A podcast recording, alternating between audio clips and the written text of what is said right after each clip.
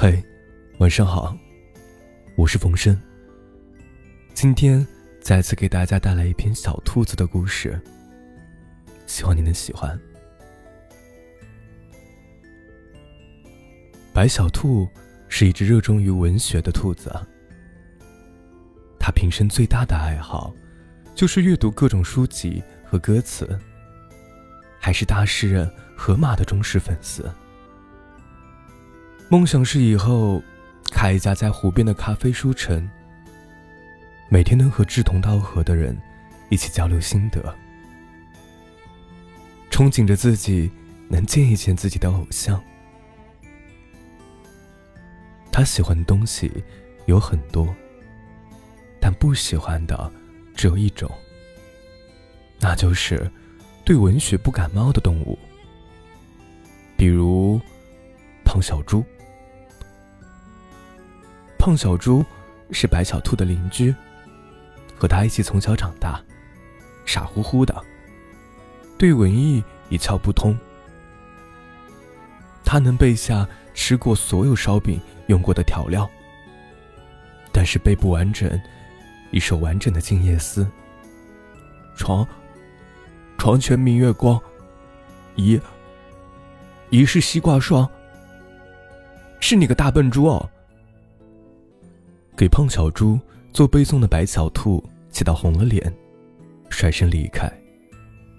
而胖小猪则是狠狠的拍打着自己的脑袋，无比的懊悔。在这个世界上，他只喜欢两样东西，一个是吃，另外是白小兔。但胖小猪总是惹白小兔生气。比如，和胖小猪约了很久一起的爬山，他堵车，迟到了十分钟。等到的时候，小猪已经回家了。他很生气，为什么不能再等一会儿了？胖小猪揉了揉肚子，因为我饿了。白小兔依然很生气，那你想和我一起玩吗？胖小猪连忙点头。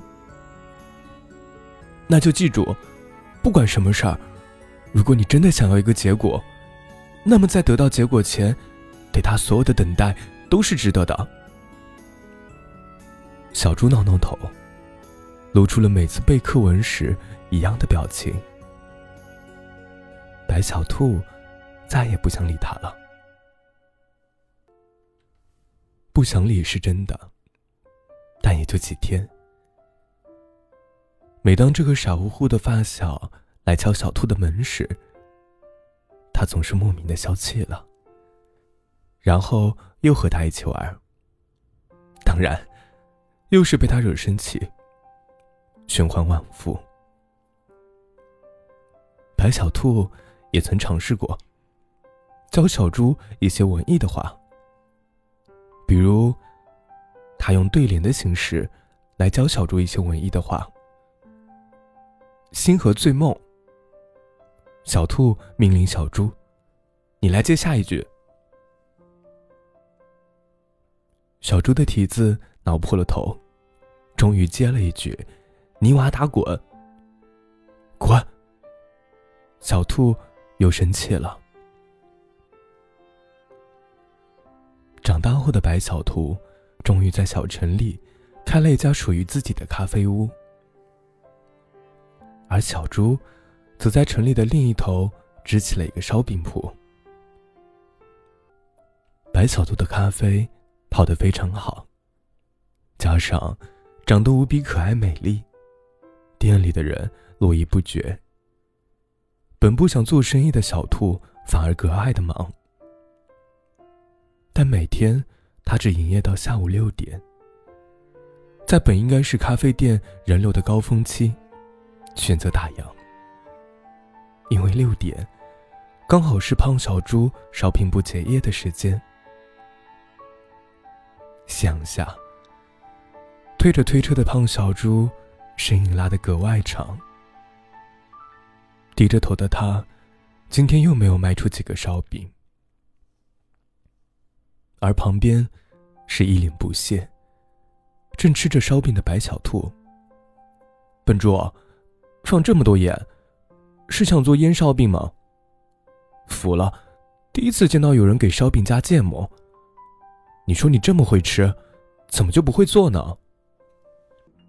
别低头了！白小兔吼了一句，把行人吓了一跳。只要你真的喜欢一件事儿，就努力把它做好，一次不行做两次，两次不行就三次，哪怕需要一千次，也要坚持去做。好，小猪怯生生的答应了。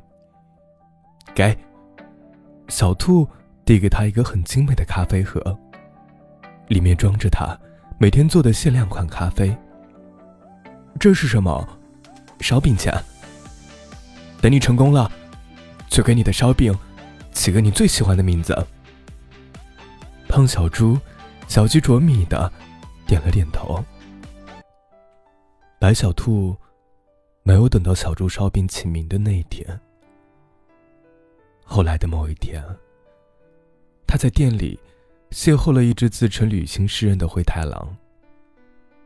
他留着浓密的胡须，还扎着一撮小辫儿。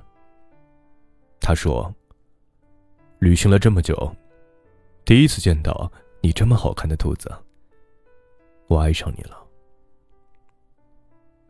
灰大狼每天都会来店里，点上一杯咖啡，但他也不喝，而是弹着吉他，坐在吧台上，给白小兔唱歌，曲调悠扬，又带着新颖的不知民俗风。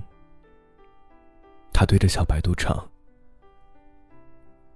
月光被夜空咬碎成星星，而你藏在这满天的星光里。”第一次，白小兔的店没有在六点关门。白小兔决定要关掉店，和灰大狼一起旅行，因为他告诉白小兔。外面的世界很大很大，有喷火的龙，有杂耍的狮子，还能见到彩虹像丝绸一样在夜空中折叠，以及他认识那一位叫河马的大诗人。临别前，小猪送小兔到了城外。你去多久也没有关系。胖小猪拍了拍胸脯。我的烧饼铺会一直留在原地，这样你回来就不会迷路了。好，小兔别过身去，咽下了那一句：“如果我不回来怎么办？”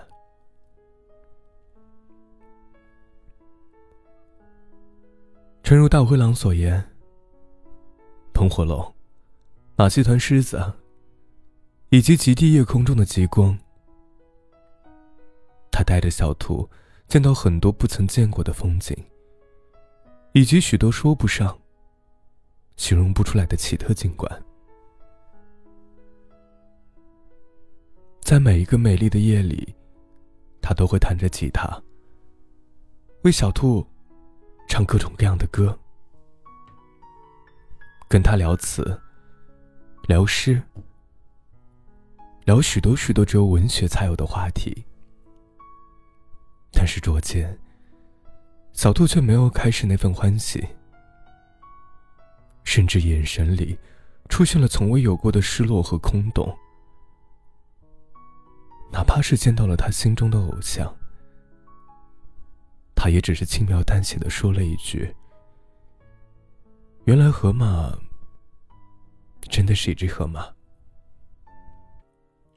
灰大狼绞尽脑汁，想方设法创造话题，为他写歌，依然无法阻止小兔情绪的消沉。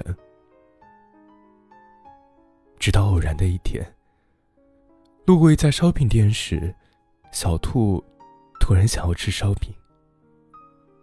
灰大狼明白了什么？分别前的最后一次唱歌。灰大狼给白小兔唱了初次见面的那首歌。月光被夜空咬碎成星星，而你藏在这满天的星光里。随后，他又唱道：“我抖落满天的星光，却只见夜空，不见你。对不起。”小兔看着灰大狼。灰大狼笑着摇摇头。离开了几年，白小兔终于回到了自己的家乡。他有太多太多的故事要准备给胖小猪讲了。凭他的口才和经历，小猪难免会激动成什么样子。等他迫不及待跑到胖小猪的烧饼铺时，却发现那里什么也没有。小兔感到了前所未有的失落。当然了，白小兔自嘲：“人家凭什么无缘无故、白白耗费光阴，去等一个自私的兔子呢？”克制了内心的悲伤，小兔想看一看自己的咖啡店，不知道被拆了没有。但还没有靠近，他远远就见到了店前面排着长长的队伍。已经排完队离开的人，手里都提着一袋烧饼。